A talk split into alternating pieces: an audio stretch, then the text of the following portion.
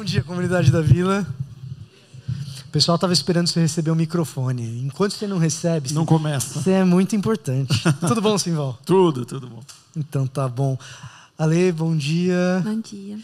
Ale, segunda vez que você está aqui. Na verdade, eu estava fazendo minhas contas. Já que a gente tem dois cultos de manhã, é a quarta vez que você está com a gente. Eu errei hoje, hoje mais cedo. Era a terceira. de dados é essa. É, isso aí. Você já está com a gente aqui já há um tempo, mas Ale, conta um pouco a teu respeito e por que a comunidade da Vila? Bom dia a todos. É, sou a Alessandra, sou esposa do Rafael. Tenho um filhinho chamado João, de dois anos. E a gente chegou na vila assim que a gente casou. Eu já morava em São Paulo, o Rafa veio depois que a gente casou, em 2018. E aqui a gente, come... a gente demorou um pouco para começar a ir no, no PG, né? Mas assim que a gente foi, a gente começou a. Com aquelas pessoas que a gente convivia ali, realmente ser igreja, né? Então, conviver, orar junto, acompanhar o que cada um estava né, nos seus dilemas. É, o Rafa estava desempregado assim que veio. Então, assim, a gente foi compartilhando a vida mesmo. E hoje a gente está aqui há cinco anos. Eu, eu, ajudo lá na turminha da vila. O Rafa não conta comigo. E a gente encontrou na vila esse lugar que a gente pode caminhar com mais gente. Obrigado, Ale. Ó, encontrar um lugar para caminhar é uma coisa boa. Então, já está feito aqui um certo desafio. Você que de repente está pensando, pô, será que semestre que vem eu faço parte dos nossos pequenos grupos, dos PGs? Está feito o convite. Na turminha também, né? E, e, e, o Rafa não conta comigo. Então, olha, tem, tem, tem campo para você. E aqui, e aqui na vila a gente tem esse hábito, né? Você não precisa ser membro para servir. A gente recebe os membros como a gente recebeu hoje com muita alegria e muitos deles já estão com a gente trabalhando aqui. Então está feito o convite também que para encontrar gente com quem você pode caminhar, gente que pode te acolher. Está mais do que feito o convite para você criar raízes por aqui. Eu queria começar a mensagem dessa manhã ouvindo Jesus. Ouvindo o que Jesus tem a dizer. Então, se você quiser ouvir Jesus junto comigo e ler o que ele diz, você pode abrir o texto bíblico junto comigo no Evangelho de Mateus. A gente vai ler o Evangelho de Mateus lá no capítulo 13. Então, o Evangelho de Mateus, capítulo 13, nós vamos ler a partir do versículo 3. Uma história que Jesus conta, bastante conhecida, que diz assim: Jesus contou várias parábolas como esta um lavrador saiu para semear. Enquanto espalhava as sementes pelo campo, algumas caíram à beira do caminho, e as aves vieram e as comeram. Outras sementes caíram em solo rochoso, e não havendo muita terra, germinaram rapidamente, mas as plantas logo murcharam sob o calor do sol e secaram, pois não tinham raízes profundas. Outras sementes caíram entre espinhos que cresceram e sufocaram os brotos. Ainda outras caíram em solo fértil e produziram uma colheita de 30, 60 e até 100 vezes maior que a quantidade semeada. Quem é capaz de ouvir, ouça com atenção. Deus abençoe a sua palavra lida. Como é bom poder ouvir da boca de Jesus. É bom ouvir da boca de Jesus, mas às vezes é um quebra-cabeça. Às vezes é algo cheio de enigmas. Às vezes é difícil de entender. E eu vou confessar uma coisa para mim, tá? Não sei se é o seu caso, mas para mim, para o Vitor, esta parábola aqui está entre as mais difíceis de entender, de pregar e também as mais difíceis do ponto de vista do desafio pessoal que ela proporciona. Porque uma vez que você começa a entender, é, ou pelo menos eu acho que eu comecei a entender, ela começa a te incomodar. Então, é, é gostoso ouvir da boca de Jesus, mas às vezes é difícil. Essa é uma delas. E essa é uma das parábolas que Jesus explica. E quando ele explica, às vezes parece até que fica mais difícil. Mais difícil. É. Uma das coisas que são fundamentais para a gente começar a imaginar o cenário do que está acontecendo aqui é ter em mente que todos nós temos ideias pré-concebidas a respeito de Deus. É com esse tipo de gente, como nós, que Jesus está lidando quando ele conta essa parábola. Gente que tem ideias já feitas a respeito de Deus. Ideias que já acompanham, e, e nós somos assim, nós temos ideias que já nos acompanham a respeito de quem Deus é, daquilo que ele aprova, daquilo que ele reprova, daquilo que é pecado, o que é espiritualidade, o que não é espiritualidade, ações que nós tomamos que nos afastam de Deus, outras ações que nos aproximam, todos nós já carregamos conosco ideias a respeito dessas coisas. Ou pela criação que a gente teve, ou pela nossa experiência de vida, episódios que nós presenciamos ou vivemos na escola, na faculdade, no trabalho, na família, ao longo dos anos que a gente viveu, isso vai sedimentando, vai formando na nossa mente ideias a respeito de quem Deus é, a respeito da espiritualidade. Talvez você esteja até aí pensando, todos nós, mas, mas espera aí, todos nós aqui ou fora da igreja? Não, fora da igreja também, todos nós. Até o ateu tem uma ideia pré-concebida uma preconcepção, ideias que ele carrega a respeito de quem Deus é. Na cabeça do ateu, Deus não é. Ele, ele não existe. Até o agnóstico, se você quiser. Você fala, não, o ateu sim, claro, ele tem uma ideia bem clara de que Deus não existe. Mas, mas e o agnóstico? O agnóstico ele, ele, ele suspende o juízo, ele diz que não dá para dizer nada. Então ele não tem uma ideia, ele simplesmente diz que não tem. Não, até isso é uma, é uma noção pré-concebida a respeito de espiritualidade, a respeito de quem Deus é, porque está partindo do princípio que não dá para dizer nada a respeito de Deus. É inescapável que cada um de nós tenhamos algum tipo de ideia, de noção pré-concebida a respeito de Deus. O que nos leva a uma segunda etapa desse tipo de pensamento, que é pensar o seguinte: a ideia que eu tenho é a certa. O ateu é o outro, o agnóstico é o outro, o sujeito que acredita em outra religião é o outro, o cara da outra denominação é o outro, o cara da igreja presbiteriana vizinha, que, sei lá, é diferente da gente, é o outro, ele que está errado. Não, o cara que está sentado na cadeira aqui do meu lado é o outro. E eu provavelmente entendi Deus mais certo que ele. Afinal de contas, é a minha ideia a respeito de Deus. Jesus, quando conta essa história, ele está lidando com gente assim. E ele conta essa história precisamente por causa de gente assim. Quando a gente quer convencer alguém a respeito de um assunto espiritual, geralmente a gente elabora argumentos, às vezes a gente conduz as pessoas por uma caminhada. No cristianismo a gente chama isso de de discipulado, né? Jesus fez essas duas coisas, mas Jesus também contou histórias.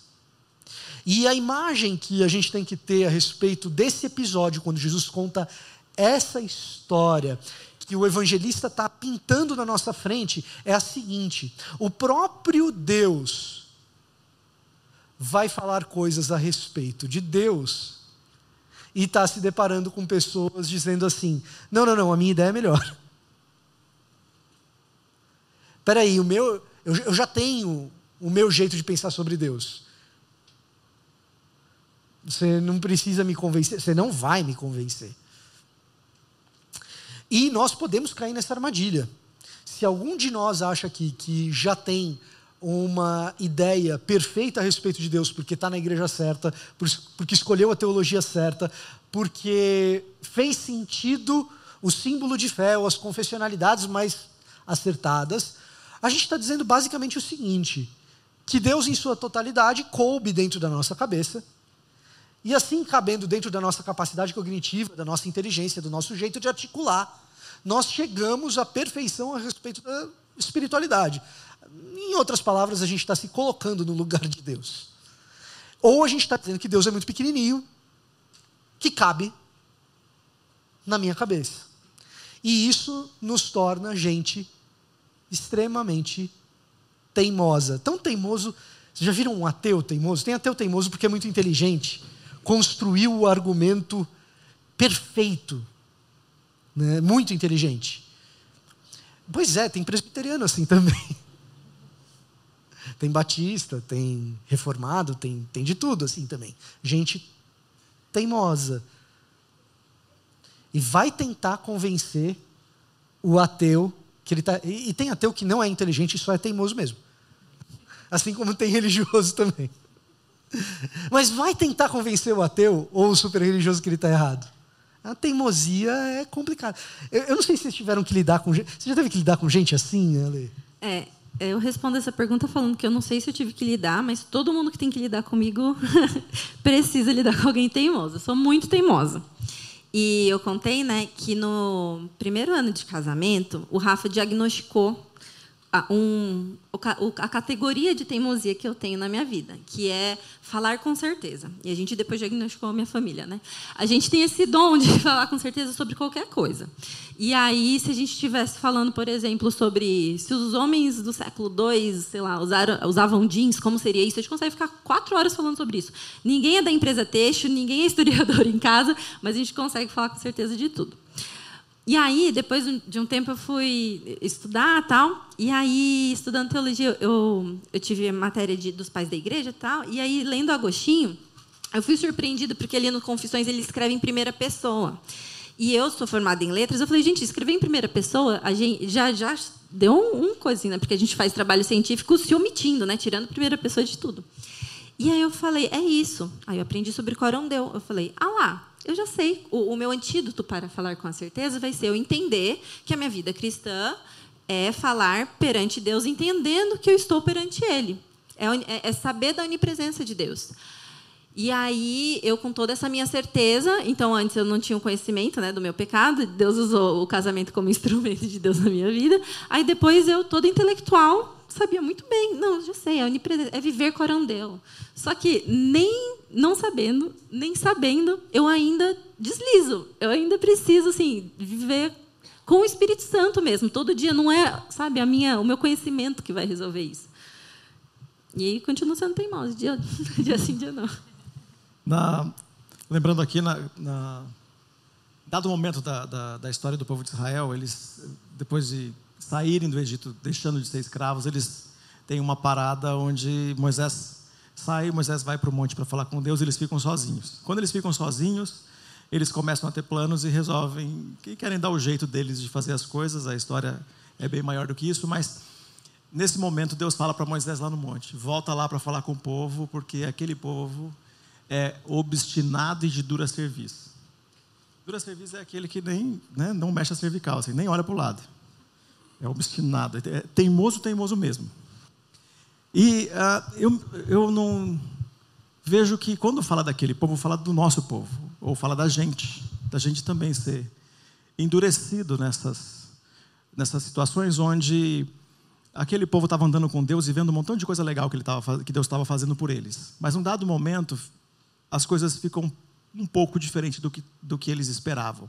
E por que ficou diferente do que eles esperavam? Eles criam sua própria solução. E esse é o povo obstinado de dura serviço. Então, assim, de vez em quando eu me vejo andando alguns degraus aí na minha experiência de fé, andando com Jesus, e de repente acontece alguma coisa que está fora do meu plano, ou daquilo que eu esperava, ou daquele, né, em grupo, né? Porque isso também não acontece só, só comigo. E é muito fácil voltar para aqueles conceitos e preconceitos que a gente tinha, aquilo que a gente achava que Deus devia estar fazendo e não fez. Aquilo que Deus devia fazer na minha perspectiva, que seria muito melhor. E eu volto lá para aquele padrão de fábrica, da desconfiança, da falta de fé, de achar que Deus não está fazendo. Então, quando descrevo o povo de Israel naquela história, também me descrevo no sentido de ser teimoso e de dura serviço. São dois tipos diferentes de teimosia, né? A Lê falando da teimosia dela, eu me sinto olhando no espelho.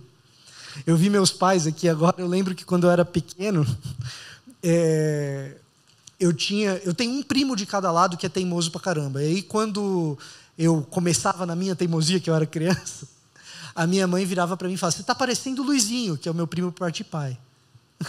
quando eu estava muito teimoso, e meu pai aqui via, ele falava: "Você está parecendo o Vinícius, que é meu primo por parte de mãe". Desculpa denunciar vocês, gente. O teimoso sou eu. Não é nem o Vinícius, nem o Luiz Francisco. Nem o Luizinho, nem o... Na verdade, o teimoso somos nós. Porque existem tipos de teimosia. E a verdade é essa. É, o Rafa diagnosticou a sua, a, a, Bruna, minha esposa, diagnosticou a minha muito rapidamente. É, existem tipos de teimosia. E Jesus, quando ele conta essa história, ele está ilustrando tipos de teimosia que acontecem, que nos circundam, que estão ao redor o tempo todo. E ele explica. Aí, é, você pode nos ajudar com a explicação que Jesus dá, ali em Mateus 13 mesmo no capítulo, alguns versículos depois, acho que é a partir do 18, é isso? Isso, a partir do 18. A gente tem a explicação de Jesus da parábola. Agora ouça uma explicação da parábola sobre o lavrador que saiu para semear. As sementes que caíram à beira do caminho representam os que ouvem a mensagem sobre o reino e não a entendem. Então o maligno vem e ameaça a semente que foi lançada em seu coração. As que caíram no solo rochoso representam aqueles que ouvem a mensagem e sem demora a recebem com alegria. Contudo, uma vez que não têm raízes profundas, não duram muito. Assim que enfrentam problemas ou são perseguidos por causa da mensagem, cedo desanimam. As que caíram entre os espinhos representam outros que ouvem a mensagem, mas logo ela é sufocada pelas preocupações dessa vida e pela sedução da riqueza, de modo que não produzem fruto. E as que caíram solo, em solo fértil representam os que ouvem e entendem a mensagem e produzem uma colheita 30, 60 e até 100 vezes maior que a quantidade semeada. Pois é, gente, quando a gente olha ali para o primeiro século, o judaísmo ou os judaísmos ali do segundo templo, a gente encontra alguns tipos de reações à mensagem do Messias. E precisa de uma, de uma mensagem do Messias. Precisa de uma mensagem do Messias porque existe uma tensão, um conflito na cabeça de quem está ali vivendo naquele período na Galileia, que é o cenário que a gente está quando a gente chega aqui em Mateus 13. Que conflito é esse? Nós somos o povo escolhido, a gente é o povo eleito, a gente é o povo de Deus. Mas quem nos domina é o Império Romano. Aliás, faz tempo. Os romanos nos dominaram. Antes dos romanos nos dominarem, os Seleucidas nos dominaram. Antes dos Seleucidas, os persas nos dominaram. Antes dos persas, os babilônicos nos dominaram. E os babilônicos foi o começo do exílio, e parece que essa história do exílio, embora a gente tenha voltado para a nossa terra, parece que nunca se resolveu, porque a gente voltou para a nossa terra, mas sempre dominado pelos outros. E surge então uma expectativa de que Deus traria uma libertação desse tipo de situação por meio de um Messias. Existem vários textos no Antigo Testamento. Aliás, eu queria fazer agora uma pequena propaganda da Escola Bíblica da Vila. Ontem a gente tratou de alguns desses textos lá no livro de Ezequiel. Mas existem vários textos no Antigo Testamento que dão margem a esse tipo de é, elocubração. Quando que vem esse libertador? E as ideias preconcebidas a respeito desse libertador provocam reações diante da mensagem do Messias. Jesus está falando em grande medida disso, em especial nesse primeiro solo aqui. Em especial nesse primeiro solo. Gente que tem muita certeza a respeito de quem Deus é, do plano de Deus, do que Deus tem para fazer, que quando vem Jesus, eles falam, não se encaixa no nosso modelo de libertador. Esse cara vai conduzir Israel a pegar em armas e dobrar o Império Romano. Imagina. Então, recebendo a mensagem, prontamente eles dispensam. Prontamente eles eliminam. Prontamente eles rejeitam. E não cumpre os requisitos. E podem ser requisitos bíblicos ou podem ser requisitos culturais, que eles criaram na cabeça deles ao longo do tempo, porque eles têm ideias preconcebidas a respeito de Deus e do seu plano e a respeito da sua mensagem. E tendo essas ideias preconcebidas, eles de pronto rejeitam. Até mesmo um dos discípulos faz isso. Aliás, antes disso, a família de Jesus faz isso. Já no capítulo anterior, eles no... estão questionando, vão interditar Jesus. Jesus está se dizendo Messias, essa ideia é delusional, é delírio desse cara. É, é, o povoado em volta, não é, esse, esse cara não é o, o, filho de José, o, o carpinteiro? Pera, esse aí é o Messias? Prontamente rejeitado. Prontamente rejeitado. E até mesmo um dos discípulos. É, Para quem é, tem o hábito de ler os evangelhos, quão surpreendente não é o episódio de Natanael.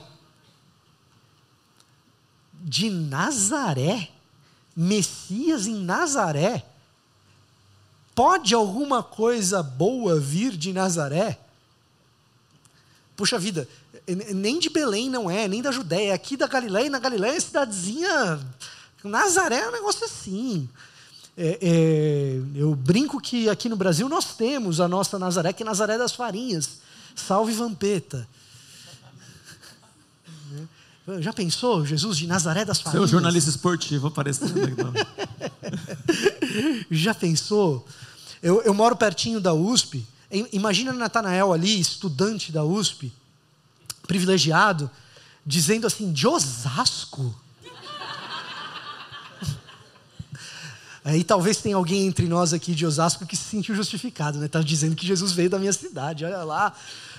Mas é só você imaginar o osasquense também, todo privilegiado, dizendo de Carapicuíba. Sempre vai ter um lugar. Né? Até né? o cara de Carapicuíba vai dizer de Itapevi. É, e não vai ter.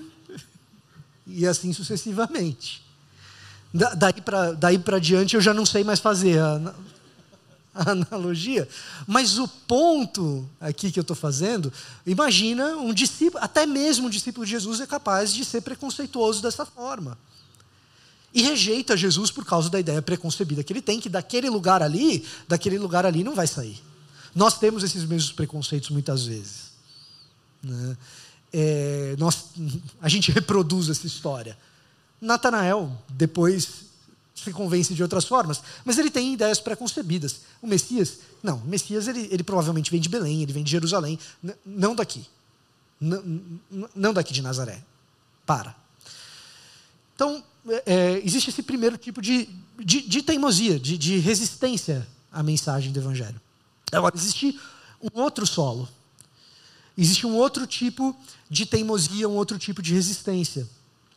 Gente que está olhando para a mensagem de Jesus e está dizendo, cara, essa, essa mensagem ela é bacana, essa mensagem ela é legal, essa, essa mensagem ela faz sentido, é bonito o que ele diz. Tem umas coisas meio subversivas aí. Ó, presta atenção, que ali ele está falando coisas que machucam Herodes, viu? Vocês estão dizendo que ele não é o Messias pronto para desafiar tudo? Tem umas, presta atenção direito que ele tem umas coisas ali que, olha, falar em evangelho no primeiro século, evangelho é coisa do imperador. Ele está dizendo que evangelho aqui, pode ser que seja esse cara. Mas aí, aí vem a dor, aí vem o, o medo, vem a, vem a perseguição. É, pode ser que seja esse cara, esse cara é legal, as coisas que ele fala, de fato, estamos recebendo com alegria. O texto diz isso, né? Estão e, e, e, essa palavra receber aí é como alguém recebe um hóspede. Tá? Pensa, pensa num anfitrião bom, aquele anfitrião feliz, alegre, como quem recebe um hóspede. Né? Estão recebendo com alegria ali a mensagem. Mas teve um outro aí que era dessa mesma estirpe. Onde ele está? Está vendo onde está João Batista? João Batista está preso. É no capítulo seguinte que começa a saga ali de João Batista que ele vai ser morto por Herodes. Então começa aí o medo, o receio da dor, da perseguição e pá, diante disso a mensagem dele é até legal, mas deixa quieto, vai. Talvez os herodianos representem bem esse grupo e até mesmo um discípulo. Quem não se lembra de Pedro negando três vezes, diante precisamente do quê? De uma perseguição que era teórica, uma vez concreta diante dele, ele faz precisamente isso. Eu recebo com alegria, mas na hora da dor, na hora da perseguição, nego três vezes. Está aí outro tipo de, de negação, outro tipo de, de teimosia, eu, eu, eu insisto na minha visão do Messias, que vai atropelar Roma sem que haja dor, sem que haja perseguição, afinal de contas é pelas mãos de Deus. Eu insisto nisso e eu acho que. Ha, eu, eu já sei que Deus vence no final. Então eu digo: olha, quando vier, eu enfrento todo mundo. O problema é quando vem. O problema é quando vem a dor. O problema é quando vem a perseguição. Está aí. Tem um terceiro solo ainda. Uh, a mensagem é legal. Eu gosto dela. Eu estou disposto a fazer o que é necessário. Aliás, eu tenho feito. Eu tenho feito. Os mandamentos eu conheço, eu cumpro. Eu faço o que precisa ser feito, eu gosto, encontro prazer no Senhor tal.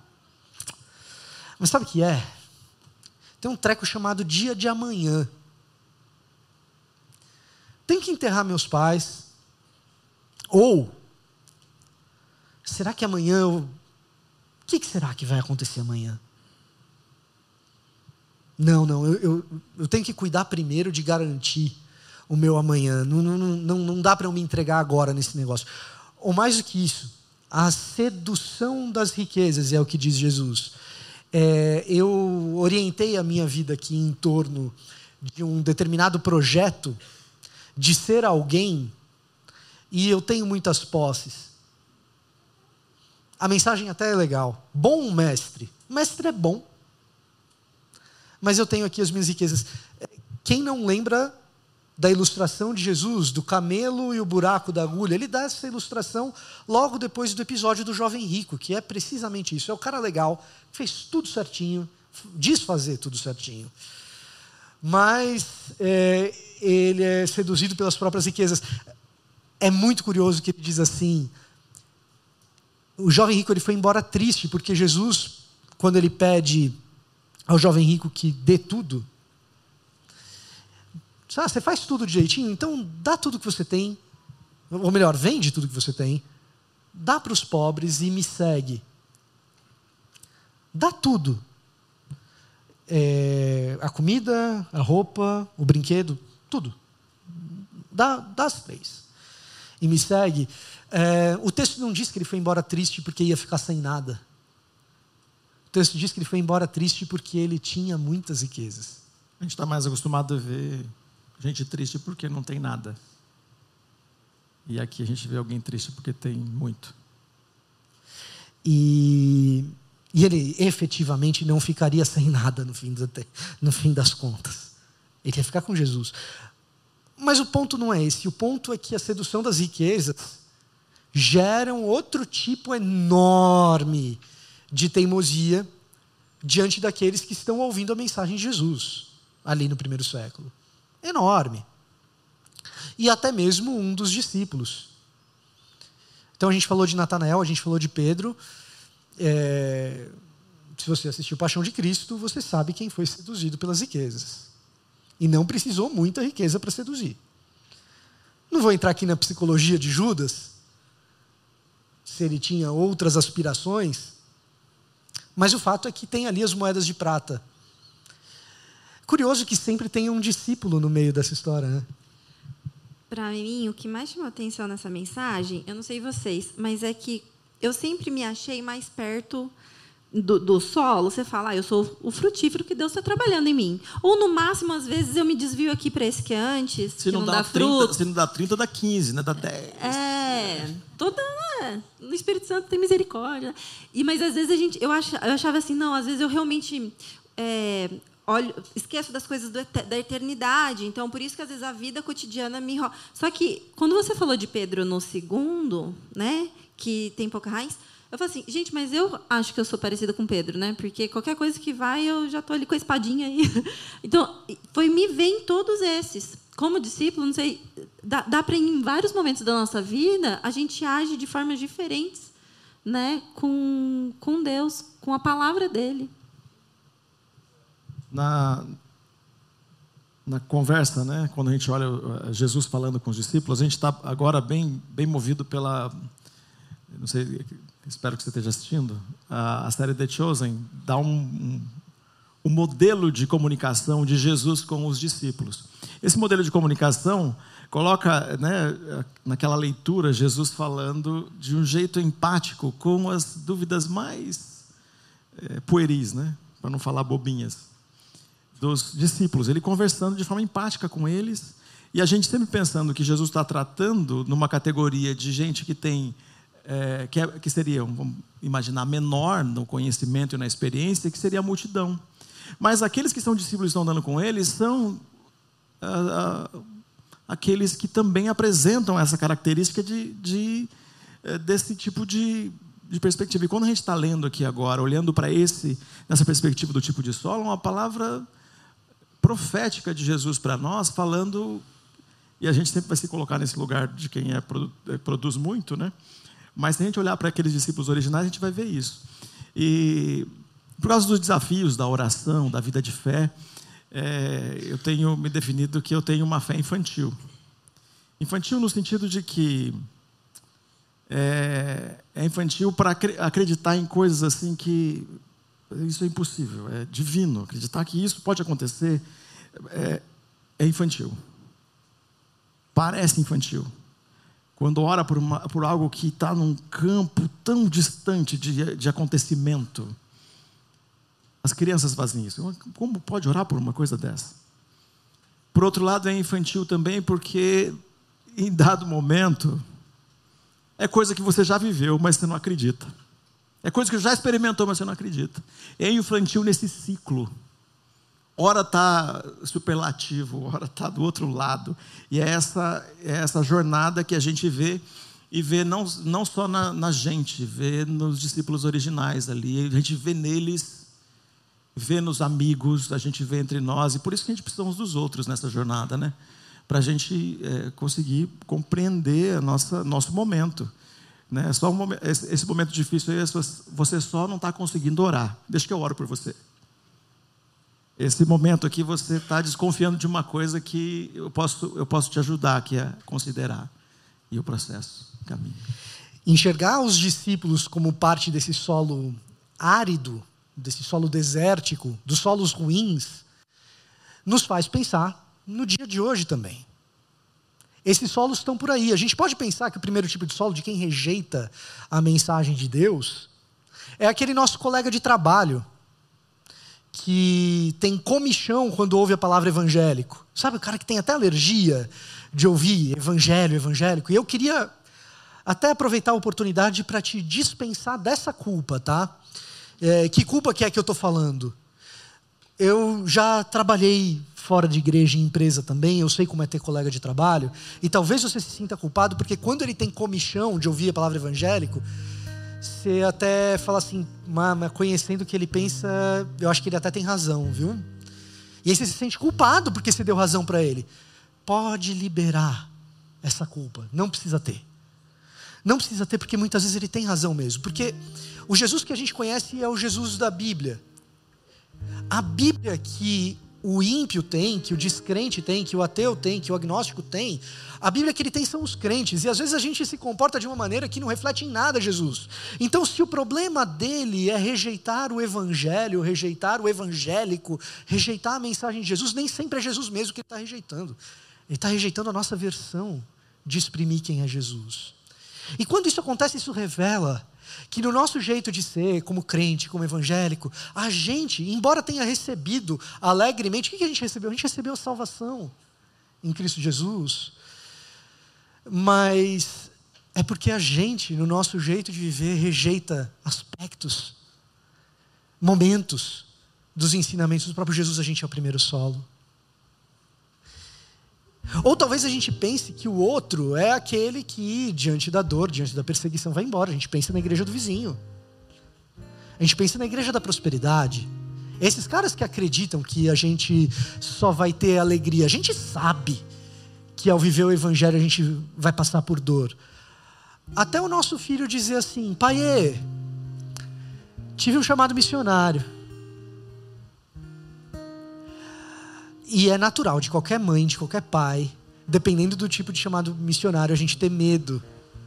A gente pensar o pior, é natural. Também não se sinta culpado por causa disso. O que é, o que não é natural Paulo, Ale, Simval, o que não é natural é a gente começar a colocar barreiras nas vidas dos nossos filhos. E isso, de colocar barreira na vida de quem eventualmente disse que tinha um chamado missionário, gente que projetou os filhos para ser engenheiro, não para ser missionário. Gente que projetou o filho para ser advogado, não para ser missionário. Isso. Isso. Isso é porque a gente tem medo da dor e da perseguição. E porque a gente é o segundo solo. Isso também revela que a gente é um pouquinho do terceiro, né? Missionário vai morrer de fome. Professor vai morrer de fome. Músico, Paulo. e pastor, né? Porque a gente também é teimoso e deposita nas riquezas a certeza do dia de amanhã.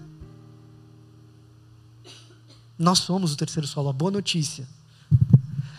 A boa notícia é que o semeador semeia em todos os solos. Ele semeia para mim e para você e nos alcança. Ele semeou para o ateu, para o agnóstico. Ele semeou é, para gente de outra religião. Ele tem continuado semeando em todos os solos e é Ele quem te transforma de solo árido em solo fértil. E não se engane, todo mundo ali se achava solo fértil quando Jesus começou essa parábola, porque na Galileia só tem solo fértil. Na Judéia nem tanto. Ah, na Galileia esse negócio de cair em solo rochoso, todo mundo ali se achava solo fértil. Não, o seme... é o semeador quem nos transforma em solo fértil. E eu queria concluir com isso. Se você em algum momento rejeitou aspectos da mensagem, Jesus é solidário. Jesus conhece esse sentimento. Pai, se for possível, passa de mim esse cálice. Mas que seja feita a tua vontade. Jesus passou por isso, como você, e ele cumpriu no seu lugar. Se a questão não são aspectos da mensagem que a gente rejeitou, se a questão é a eventual dor e o sofrimento, Eloi, Eloi, lama sabachthani, Jesus é solidário à tua dor e ao teu sofrimento. E ele te convida a abandonar suas preconcepções a respeito de dor e de sofrimento, porque ele passou junto com você. Ele conhece o que é dor. Ele é solidário. E se o teu problema eventualmente seja a questão do que você tem ou do que você quer ter, Jesus também é solidário porque mais que ele ninguém conhece riqueza. É dono de tudo. Criou todas as coisas e deixou as riquezas dele por mim e por você. E te convida para cada dia abrir mão das suas preconcepções a respeito da mensagem, a respeito da dor e do sofrimento e do que ela acarreta. E, sobretudo, a respeito do que a riqueza, hoje Ele te convida para isso. Para que você conheça o que Ele realmente pensa a respeito dessas coisas. Que Deus te abençoe.